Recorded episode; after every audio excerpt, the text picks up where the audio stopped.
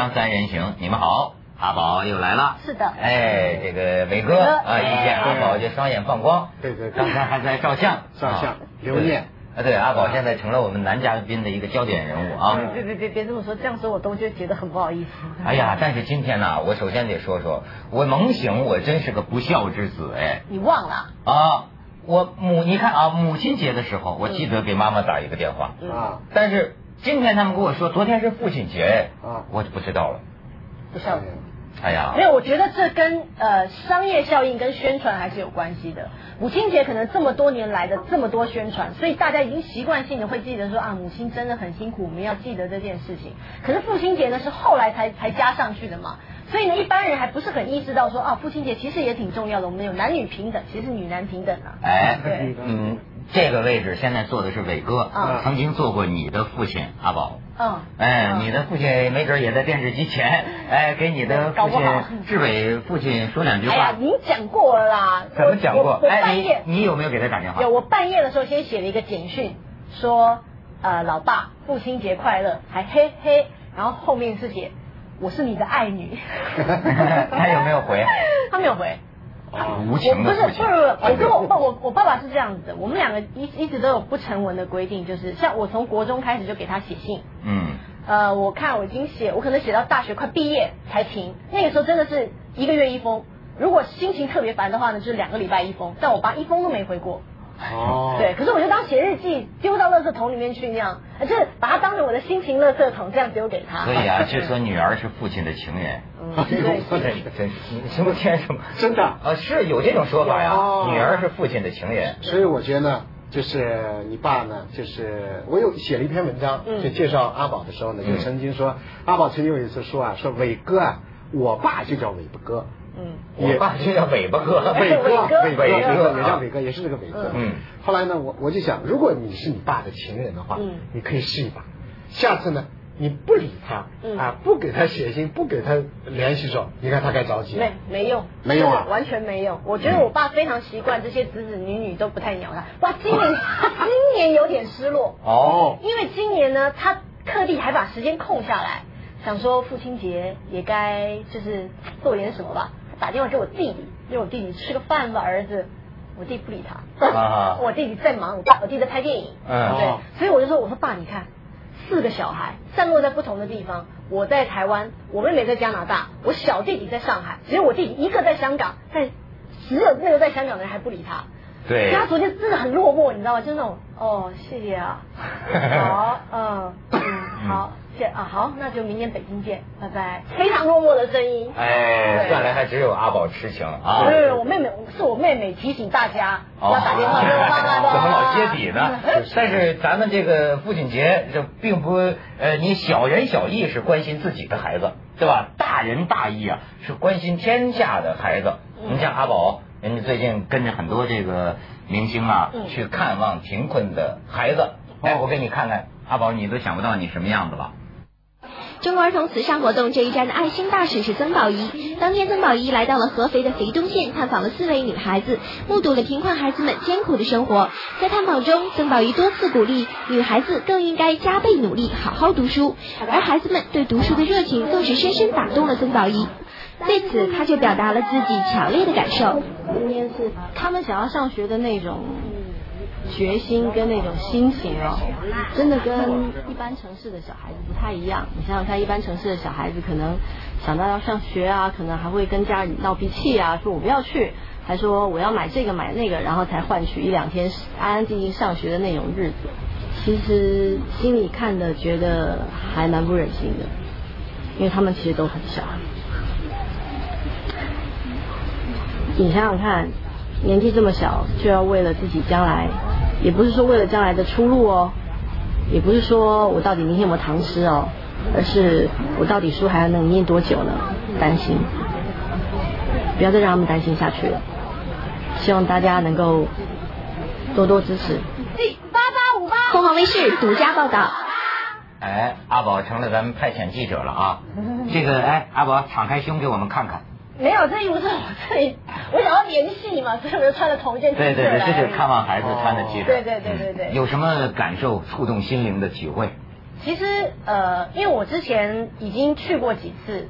就是我我我曾经代表过不同的团体去过内地的一些乡下乡下地方，所以我有很足够的心理准备，告诉自己说我要用很很坚强的态度去面对这个事情，因为我是一个比较容易感动的人。然后我就告诉自己说绝对不能哭，因为我以前去做义工的时候啊，嗯，我进加护病房，然后看到病人，然后听完他的遭遇，然后就在加护病房哭，马上就被人家赶出来，因为他们说你们是来帮助别人的，不是来增加别人的悲哀的。所以我就告诉自己说，我绝对不能哭，我接上去。但是接上去，我其实还是有一点点受不了，因为呃，其中有一个小孩子，他其实才就是我刚刚去不是去一个班级嘛，一个春雷班，他才八岁，回到家其实应该都很开心啊，没有没有。然后访问他妈妈，他妈妈就说：“哎呀，我们家环境不是很好啊。”然后我是想说，不要让他念书了，让他回家里种田。说完，那女孩子就哭了。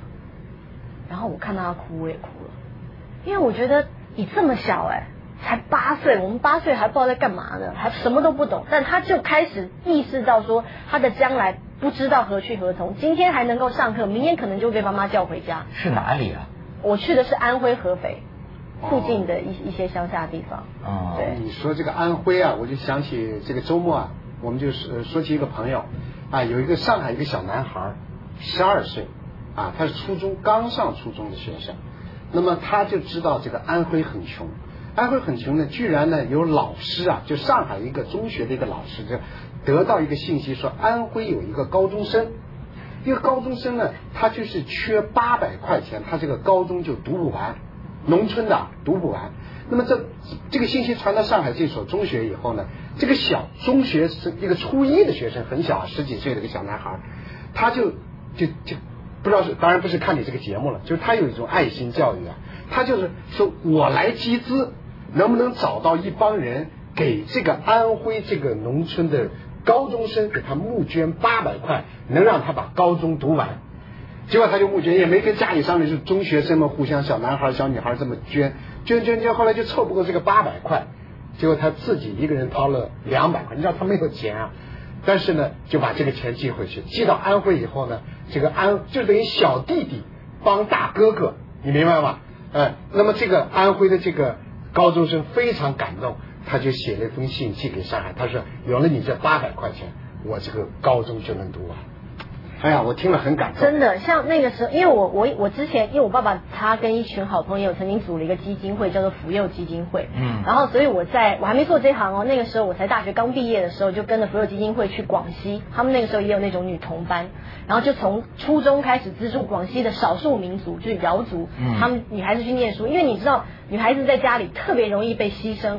他对，尤其是在中国的农村，他们都觉得男孩子呢就是要读书，将来呢就可以出去闯一闯，所以女孩子呢就留在家里种田就算了。所以我们就特别帮助那群女生。六年之后，我又再回去那个地方，怎么样？他们上大学了。哦。哎呦，我太开心了，你知道吗？那因为他们上大学是另外一笔费用，因为上大学可能要离开家什么的，所以我也我想说还要透过基金会筹款什么太麻烦了，我就我也自己找了几个朋友。就资助了这十四个女孩子哇！然后呢，我就因为他们已经上大学了嘛，在学校里面一定有电脑。我说我可能没办法跟你们通信，我我很老实了。我说通信我真没办法，但我可以跟你们通 email。那他们呢，就有事有事没事就会写写 email 告诉我说，呃，我今天参加了什么活动，然后呢啊说哦，我今天又收到你们寄来的钱，什么什么之类的。我就觉得太感动了，真的，你而且你眼睁睁的看着他们一步一步从中学生变成大学生。我我真的没有办法想象，因为以前我们可能做，感受到了一种母爱。是我 以前我我们捐钱可能都只是捐了，就是一张单子回来，也没在想这个事了。对。但当你真的眼睁睁的看到你帮助的人，真的因为你其实也不多，你知道吗？然后他们就真的让他们的人生更有希望或者怎么样，我都觉得太神奇了。哎呦，你说这个人生希望哈，我我我还有个朋友，而且是同事了，应该是一个姓吴的一个同事，浙江的，也是。就是杨乃武小白菜那个地方，呃，叫叫什么？那那就是发生那个故事那个地方。他是那个地方人，很穷。虽然是浙江啊，但他那个地方也很穷，农村。农村呢，他有姐姐有妹妹，他是一个男孩。就刚才你说的，家里就没有钱叫女生，女孩子去上学，全家就供着让他上学。而且他到了呃，现在厦门上大学，啊学财务的，然后后来又到北京经济学院上大学学学研究生。他学习过程家里钱就支持不够他了，然后就他姐姐，他姐姐就是农民嘛，就家里农民就继续支持他，姐姐也支持，除了父父亲支持，姐姐也支持。就是那么他的命运就发生很大的变化，以后他到了香港工作啊，又到了英国工作，一路工作。工作以后呢，他的经济条件就明显的改善。当时他在香港的时候呢，我们俩聊天说起这段，哎呀，我说真可怜啊，你你你给你姐姐他们做了点什么？他说呢，我到香港挣的第一笔钱，那么香港工资高一点了，我给我姐姐买了个手扶拖拉机。哎呀，我听了特别高兴。那我就问，手扶拖拉机多少钱？没概念，啊，四千块钱人民币，这么贵。所以是你想想，就是你看的不多的钱。但是对农民兄弟、对贫困区的人来呢，就是一笔很大的财富。所以要不说父亲节呢啊，我这倒是想你说这个，我就想起来，我们那个时候读大学啊，可没现在大学生这么有钱。嗯。你知道一个月呀，家里就给我五十块钱，那个时候就零花钱五十块钱，五十块钱太少了嘛，就不够花嘛。但是后来啊，我才听我哥哥呀讲，你知道就说这个父亲母亲这个省吃俭用啊。犹豫，比如说有的时候我知道他这个月寄给我八十块钱，我还挺惊喜。我说哎，怎么多了三十块钱？两口子这一个就是算账啊，算一晚上，说咱们什么钱可以省下来，什么钱可以，咱不能委屈了文涛，他在武汉读大学，咱们能拿多多多十块钱呢，就给我寄了。这是哎呦，我现在觉得父父亲伟大，母亲伟大，是吧？咱们去广告，锵锵三人行，广告之后见。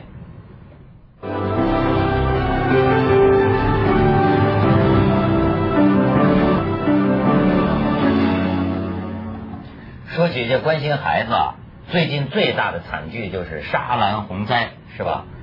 沙兰洪灾呢，这个天灾之后，人们开始检讨人祸的成分有几何了。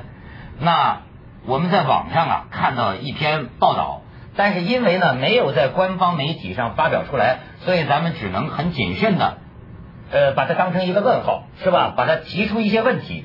呃，希望能够帮助有关方面调查，这是咱们前几天没看到的一些情况。比方说，这篇报道讲说，气象台的消息说，此前十天呢，那附近地区局部暴雨，另一些地方这个淹没、桥涵道路毁坏，是吧？黑龙江五大连池也涝灾严重。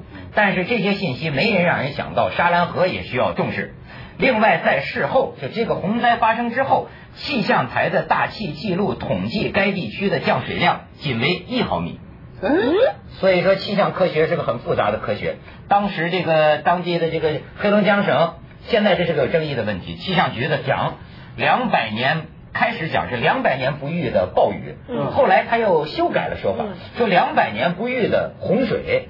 但是现在就说呀，中央气象台这个气象科学家正在调查。现在关于所谓两百年不遇的暴雨洪水这种说法还是一个猜想，最后结论如何，咱们还有待查考。然后呢，这个洪水最初，即便洪水不能顺利的通过中心桥，沙兰镇上有个桥嘛，四个桥洞。其实呢，这个即便不能顺利通过中心桥，漫出的水量也不会很大。实际上呢，洪峰抵达下游镇东的一座矮桥，是受那座矮桥憋水桥。受那座矮桥的这个阻挡，上游水位才暴涨的。这么水漫出来了，而且本身就没有河堤啊那里，所以当地人就叫河水出槽了。不是什么洪水冲垮堤坝，没堤坝，就河水出槽了。但是还有一个老太太这几天逢人就说，那天老太太一点两点多发生的洪灾，老太太一点四十五分的时候到一个班里跟老师讲，洪水快来了，赶快放学吧。你也可以说是老师尽自己的本分，没见到洪水怎么能放学呢？嗯。但是这老太太带了两个孩子走了，包括他的孙女，救了这两个孩子的命。当这个老太太来的时候，这桥距离水面可能还有十米；当这老太太领着小孩回去的时候，桥距离水面二十厘米。也就是说，如果老师听了这个话，早放学了。就没事，可能也有个逃生的希望。当然，老师是怎么想的，咱还有待调查。因为也有家长就跟老师说不跑就来不及了，有的老师做出了正确选择，放班里学生逃命了。而且呢，还有就是说学校的围墙没能挡住水，因为这道墙太薄了。这还是说危改房的问题。还有一句话，生存比例最大的是那些老师留在孩子们身边没有弃之而去的班级。可是，在年龄最小的一年级，据说只有一位班主任出现在了教室里。家长能看到的最终场景是，孩子们死在了教室里，但是一位老师坐在走廊的窗框子上，另一位老师则在校外一处民房的屋顶被家长们发现，当时抱着一件衣服。而且还有一个很费解的事情，教室的有一个教室的一年级啊，为什么说一年级死人多呀？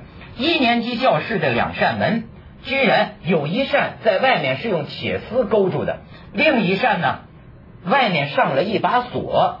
后来人们发现一年级教室的后门不见了，折页处留下断痕，显然是被撞开的。这是怎么回事？大家可以这个去调查。当天傍晚，在确认孩子们死去之后，一些村民站在水里，抱着他们小小的糊满泥浆的孩子的尸体，要求在派出所里停尸。他们说：“全镇就你们派出所地势高，这小学是在镇里最低的地方。说全镇就你们派出所地势高，不放这儿还扔在水里泡着呢。”一位民警试图阻拦他们，他们推开他，砸开了玻璃窗。有这样的事儿。派出所有四层楼，建在镇上的高处，门前还有台阶儿。当时确实是镇上极少数进水较少的建筑之一。不过，真正促使村民们这么做的是他们的愤怒。按照当地乡间的风俗，把尸体送到谁的家里，就意味着强烈谴责他对死者之死负有责任。按照河道算。和盛村距离沙兰镇有二十公里，村民事后推测，洪水到来至少花了两个小时。即便对小学生来说，也有个充足的逃生时间。你看，这是有个老太太叫赵国琴，她一再重复说，当天一点四十五分左右，她走进了一年级两个班合用的教室，大声喊了一句：“说老师啊，别上课了，水库开口子了。”学生们被她的语气表情吓着了，都哭成了一片。但是老师没放学，老师说坐下坐下，家长不来谁也不许走。所以你也可以说老师没有充分意识到这个危险性，他放孩子走了，万一出事儿他也要负责，是吧？这事儿就有待调查。你看到最后讲沙兰镇没有雨量观测点，这是咱们气象科学的一个疏忽了，对吧？这个一段时间之后，他们会对两百年一遇的说法会拿出一个最终报告。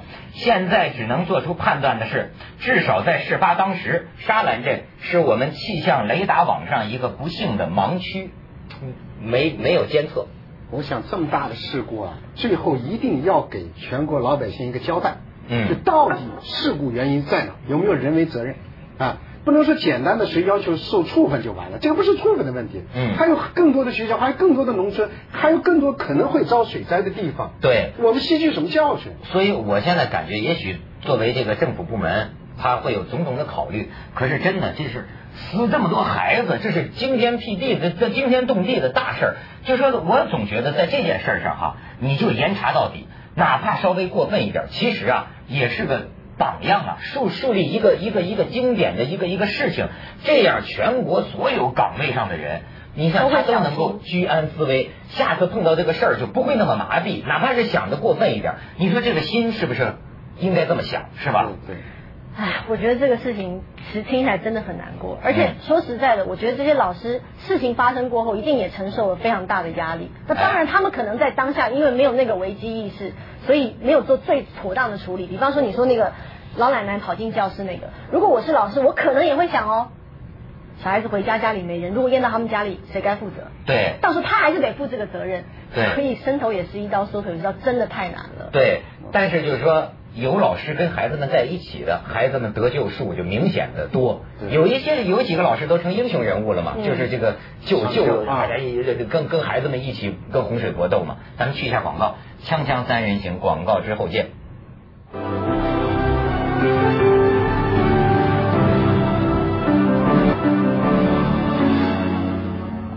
现在这个好多人就捐款给这个沙兰洪灾的受灾的人。哎，阿宝，你这次也看望这个贫困地区的孩子，也是有个捐款的。对，其实这已经是办了第四届了。然后呢，其实里面有很多不同的计划，救助不同贫困地区的小孩。像我去看的那个是春雷计划，是专门救助女童的。而且捐钱方法非常简单。